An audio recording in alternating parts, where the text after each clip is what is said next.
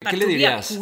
¿Qué le dirías a, a Cory, eh, no sé, un par de años antes de, de, que nos conocimos? O sea, yo recuerdo en algún momento cómo estabas, no sé, ¿Eras deprimida, triste? O sea, no, no, no sé qué tenías. Es que estaba, sí, se llama bulimia. Ok, ah, vale, Tenía sí, un claro. Bueno, alimenticio tremendo. pero hubo un momento en que- tu vida donde entraste en una presión fuerte, eh, ¿no? Y, y tuviste un, un- un- un reto como muy fuerte. Digo, ya no, ya no era bulimia tal vez lo que tenías en, en el en ese momento. Híjole, Fran, O tal vez sí, no lo sé. Es que mira, sí, definitivamente he estado, he pasado por depresión, tristeza, ansiedad, o sea, críticos. Sí, yo recuerdo una conversación que tuvimos donde tú me dices, no, es que hace un par de años estaba devastada. Sí, Y, sí. y, y para mí fue algo fuerte, ¿no? ¿Qué le dirías a esa, a esa Cory, ¿no? Que estaba, o sea, eh, si viajaras en el tiempo y estás en ese momento eh, con una mujer devastada, tal vez con bulimia y probablemente con muchos problemas, sabiendo lo que hoy has logrado, sabiendo lo que hoy has, que has con- te has conquistado financieramente, eh, emocionalmente, espiritualmente, físicamente. Yo creo que yo te admiro tanto por eso. Pocas personas que yo conozco se han conquistado tanto en tantas áreas, ¿no? Sí.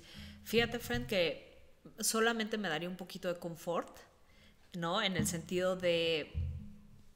No hay nada que yo pueda hacer para ahorita quitarte ese dolor, porque siento que esos momentos Uf. me forjaron el carácter que hoy tengo. No me lo hubiera podido ahorrar. Es más, si, si me hubieran dicho, oye, ¿lo cambiarías? No.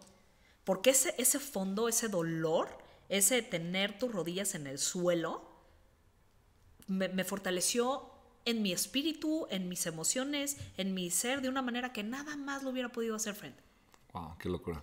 ¿Sí me explico? Entonces, lo único, o sea, me siento hasta cierto punto como Jesús, que sabía que tenía que eventualmente ir a sufrir a la cruz por alguna razón, así, Qué locura.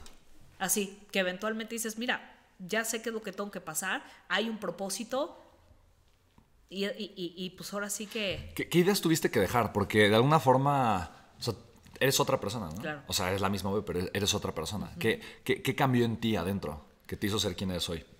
Definitivamente creo que solté eh, mucho una identidad de víctima, porque yo siempre me sentí víctima de todo. Sentía que mis papás me habían hecho, que el planeta no me entendía. O sea, sí me sentía como, no, muy, muy, muy, muy víctima de mí misma.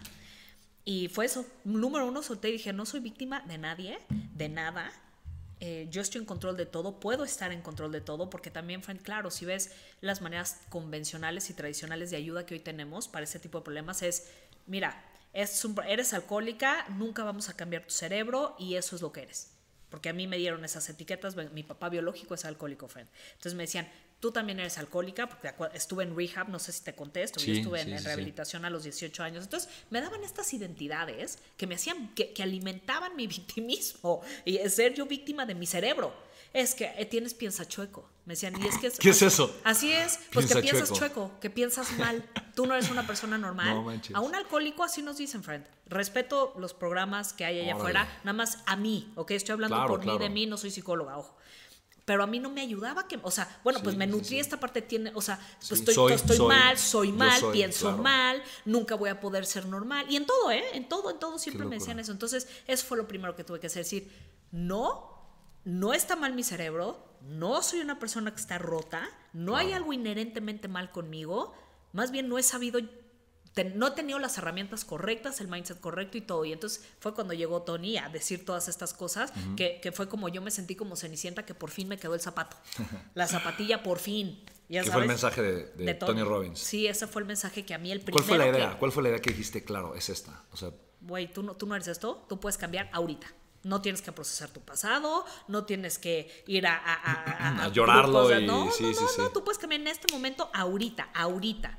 Y tú no eres esto, tu alma es, Wow. entonces, o sea, tú no tienes este problema para siempre, solo tu alma es eterna. Cosas así que me, me fueron una inyección a mi alma y a mi espíritu y, y me empoderó para cambiar mi vida. Yo lo que estaba es desempoderada. sí, totalmente. Entonces, una persona me regresa mi poder personal y entonces con ese poder cambié mi, transformé mi vida así, todo, todas las áreas, todas.